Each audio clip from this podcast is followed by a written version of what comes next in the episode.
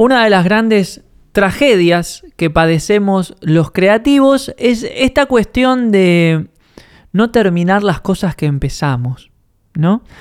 Y si bien hace algunos meses eh, abordamos este tema en un episodio que se llamó Todas mis ideas terminan en la basura, en esta oportunidad vamos a hablar de aquellos proyectos que iniciamos, a los cuales le pusimos tiempo, energía, cabeza, corazón, y por determinados motivos terminaron inconclusos o quedaron ahí como olvidados este, sin una resolución. Vamos a tratar de abordar esta cuestión no desde las ideas que descartamos, sino desde las ideas a las que en, en algún momento nos animamos, empezamos a trabajar, arrancamos y después por algún motivo las abandonamos o no lo terminamos. Y lo primero que me gustaría compartirte son algunas nociones respecto a cuáles son las causas por las cuales abandonamos los proyectos.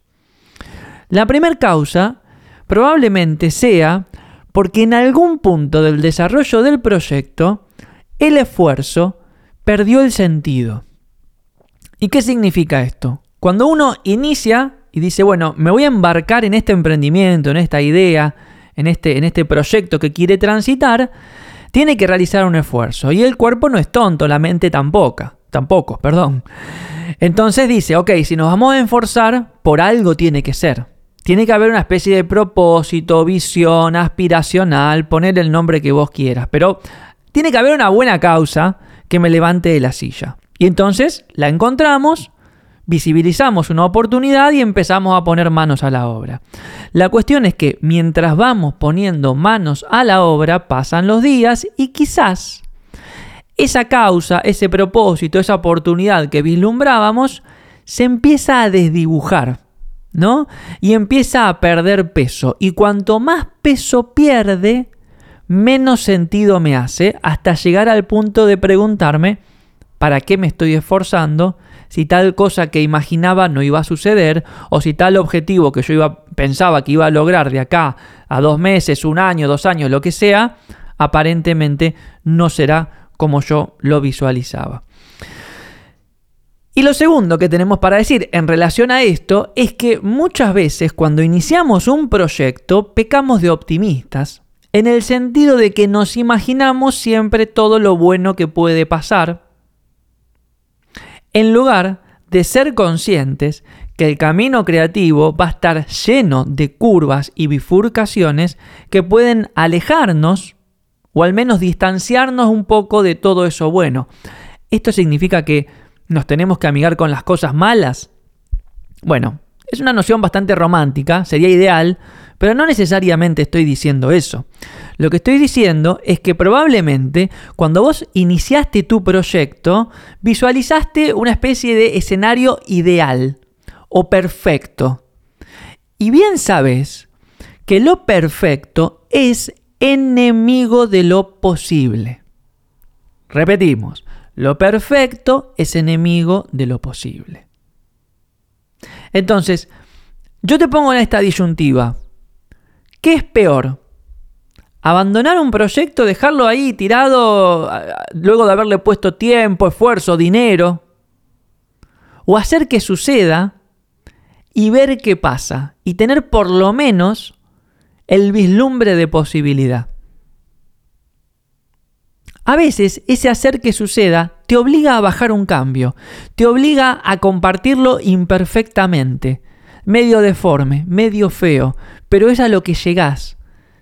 Y cuando uno comparte, acordate, ahí arranca verdaderamente el ciclo creativo, ahí donde el mundo, la realidad, el otro, tu cliente, recibe, aporta, responde, y todo eso alimenta tu proyecto y eso de alguna manera te permite transitar el camino del desarrollo, digamos, de alguna manera con los pies más en la tierra por decirlo así, ¿no? Entonces, si vos me das a elegir entre un proyecto abandonado y un proyecto feo, pero del cual voy a aprender, o por, medio del cual voy a adquirir experiencia, yo prefiero un proyecto feo. Y esto lo aprendí a la fuerza. Lo aprendí a la fuerza. Como músico, durante muchos años, mi música tenía que ser perfecta. tenía que sonar increíblemente bien, los arreglos tenían que ser muy originales, los discos que publicaba tenían que tener un concepto muy claro, 10, 11, 12 temas, no más, la duración, la dinámica, todo tenía que ser perfecto. Y entonces un disco me tomaba dos años, tres años, cuatro años, mucho tiempo. ¿Y sabes una cosa? Algunos de esos discos realmente no fueron muy escuchados. No fueron muy escuchados. De hecho, lo paradójico de mi carrera como músico es que mis dos discos más exitosos son dos discos que los grabé en poco tiempo y que están repletos de imperfecciones de cuestiones que quizás no suenan bien, de ruiditos, pero que suenan así porque los compuse de una manera más experimental, jugando, sin, tan, sin estar tan pendiente del resultado. Y te puedo asegurar que la noche anterior de publicar Postcards, lo publiqué en el 2018, dije, estoy seguro de publicar este disco, suena mal, medio roto, no tiene un concepto claro, parece un collage de canciones. Estoy seguro. Y lo publiqué. Y al cabo de un año, ese disco comienza a levantar escuchas. Y críticas positivas. Y comentarios. Y cada vez más gente lo escuchaba, lo escuchaba y lo compartía. Y le escuchaba al disco gracias y virtudes que ni yo mismo se las escuchaba y lo empiezan a compartir. Y ese disco lo encuentra el dueño de una discográfica que le gusta tanto que me propone grabar otro disco similar, que tardé un mes y medio en grabar. Mira lo que te estoy diciendo, ¿eh? Antes tardaba cuatro años, este tardé un mes y medio. Y de nuevo, en un mes y medio hice lo que pude, con mucho corazón. Pero no suena tan bien, tiene sus imperfecciones, está medio desprolijo. Y ese disco se imprimió en vinilos, está en todas las disquerías del mundo y le está yendo muy bien, a punto de que me avisaron el otro día que casi se está por agotar. Lo perfecto es enemigo de lo posible. Yo me fui amigando con lo imperfecto en la pandemia. Tenía mucho tiempo para componer. Y entonces jugaba y componía mis canciones y cuando más o menos tenía algo, de alguna manera me forzaba a entregarlo así como estaba. A que no sea perfecto. A entregarlo así como estaba. Y ver qué pasa. Y muchas de esas canciones llegaron a muchos oídos y muchos corazones que me han escrito y me han agradecido y me han abierto otras puertas. No quiero hablar todo el tiempo de mí. Pero lo que te quiero decir es esto. Si abandonas tus proyectos, probablemente sea porque estás muy diseñado o diseñada o construido en función de la perfección, de lo ideal, de aquello que, que vos considerás que es superior. Y la verdad que perfecto, superior, ideal, es un pésimo primer paso para el proceso creativo. Pésimo. La creatividad no te invita a ser perfecto, la creatividad te invita a ser. Y que la perfección sea el resultado de tu interacción o sea, de lo que vos tenés para aportar, para compartir, para entregar, y lo que el mundo, la realidad, el otro, tiene para aportarle a esa conversación que vos estás proponiendo. Eso es la creatividad. Lo que pasa es que estamos diseñados por culturalmente, nuestros primeros pasos tienen que ser a lo grande, ¿no? Tienen que ser geniales, nuestras ideas tienen que ser maravillosas, nuestros este, productos tienen que ser rutilantes, todo tiene que ser fantástico. ¿Y cómo se logra eso? Si no es recorriendo un camino de desarrollo, trabajo, exploración, pulir, romper un poquito, arreglar acá, probar, ver qué pasa. Esa es la única manera. Te digo todo esto para ayudarte a que dejes de abandonar proyectos.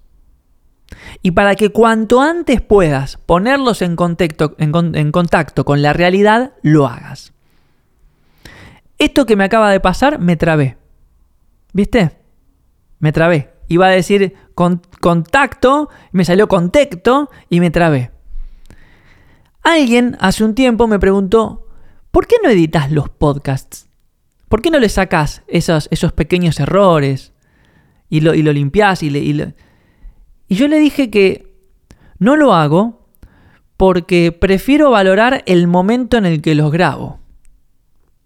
Yo ahora estoy improvisando. Yo estoy hablando de este tema porque alguno de ustedes por Instagram me pidió que hable. Entonces puse el micrófono, apreté rec y empiezo a hablar.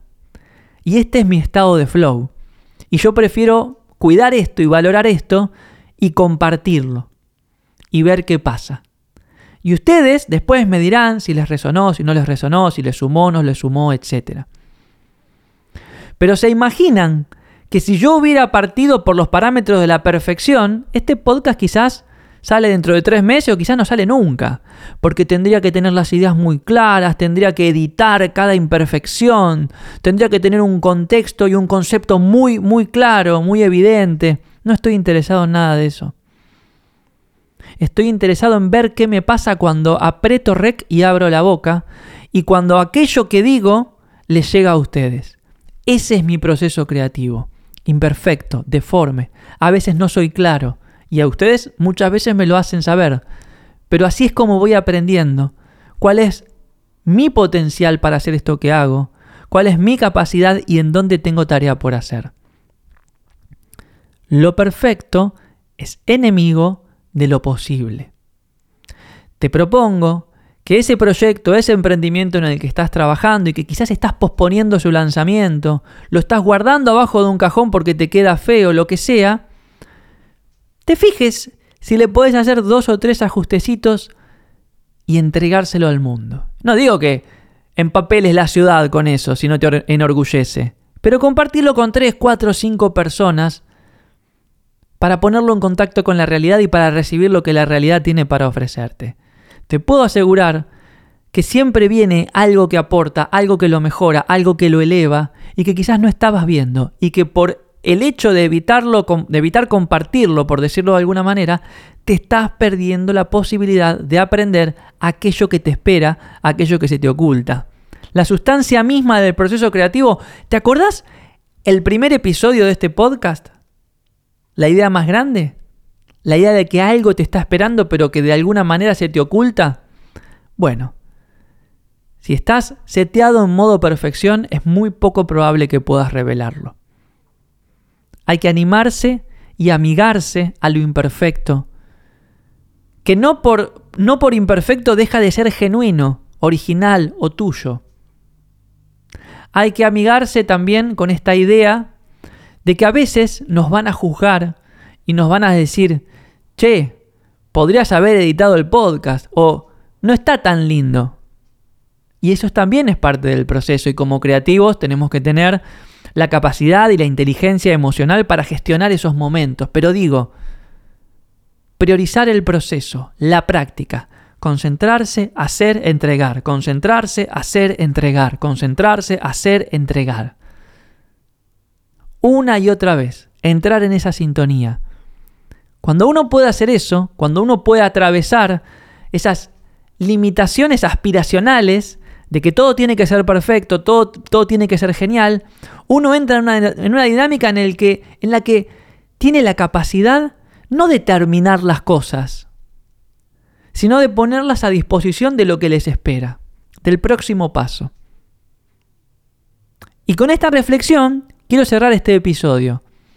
Me encantaría que dejes de pensar que las ideas, los proyectos, los emprendimientos se terminan. Desde la mentalidad creativa nada se termina, todo viene de algo, todo forma parte de algo más. Entonces podrías agarrar todos esos proyectos inconclusos que tenés y ver cuál sería el capítulo de continuidad de esas cosas, cómo los podés revivir, qué pequeños ajustes les podés hacer para ponerlos al servicio del mundo y ver a qué dan lugar. En el proceso creativo las cosas no tienen principio y fin, tienen etapas tienen momentos, forman parte de un gran esquema que se va revelando a fuerza de ir animándose, haciendo y compartiendo. Bueno amigos, espero que hayan disfrutado de este episodio del podcast. Em, quiero recordarles que estamos a semanitas nomás de comenzar el programa de formación en coaching creativo en el laboratorio Gaiki. Un programa fascinante de 5 semanas que ofrece las herramientas para convertirte en un facilitador de la creatividad. Ya sea que te dediques a esto o no, pero si tenés la vocación de transmitir estas herramientas, de ayudar a otras personas a que sean más creativas o de aplicarlas en tu emprendimiento, tu negocio, tu rubro, tenemos profesores, facilitadores, artistas, deportistas, hay de todo en el programa de coaching creativo. Este, te invito a que te sumes al equipo. Es un programa que dura cinco semanas pero que no termina. Las personas que forman parte del laboratorio Gaiki forman parte de una comunidad en la cual todos los meses nos encontramos, hacemos actividades, este, compartimos herramientas y un montón más. Así que si te interesa formar parte de nuestro equipo, sumate ahí en gaiki.org barra coaching-creativo. Les recuerdo que me encanta recibir sus mensajes, sus devoluciones, sus comentarios, me ayudan a entender por dónde va el asunto mío, qué suma, qué no tanto. Siempre les pido que me manden también cuál es el título del próximo podcast, de qué te gustaría que hable.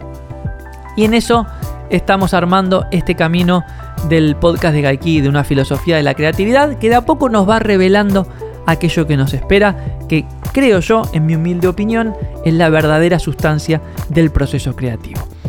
Muy bien, me puedes seguir ahí en arroba Facundo Arena. Espero tus comentarios, mensajes, preguntas, lo que sea. Espero que hayas disfrutado mucho de este podcast, tanto como lo disfruté yo grabándolo. Y nos estamos escuchando en una próxima oportunidad. Chao, gracias.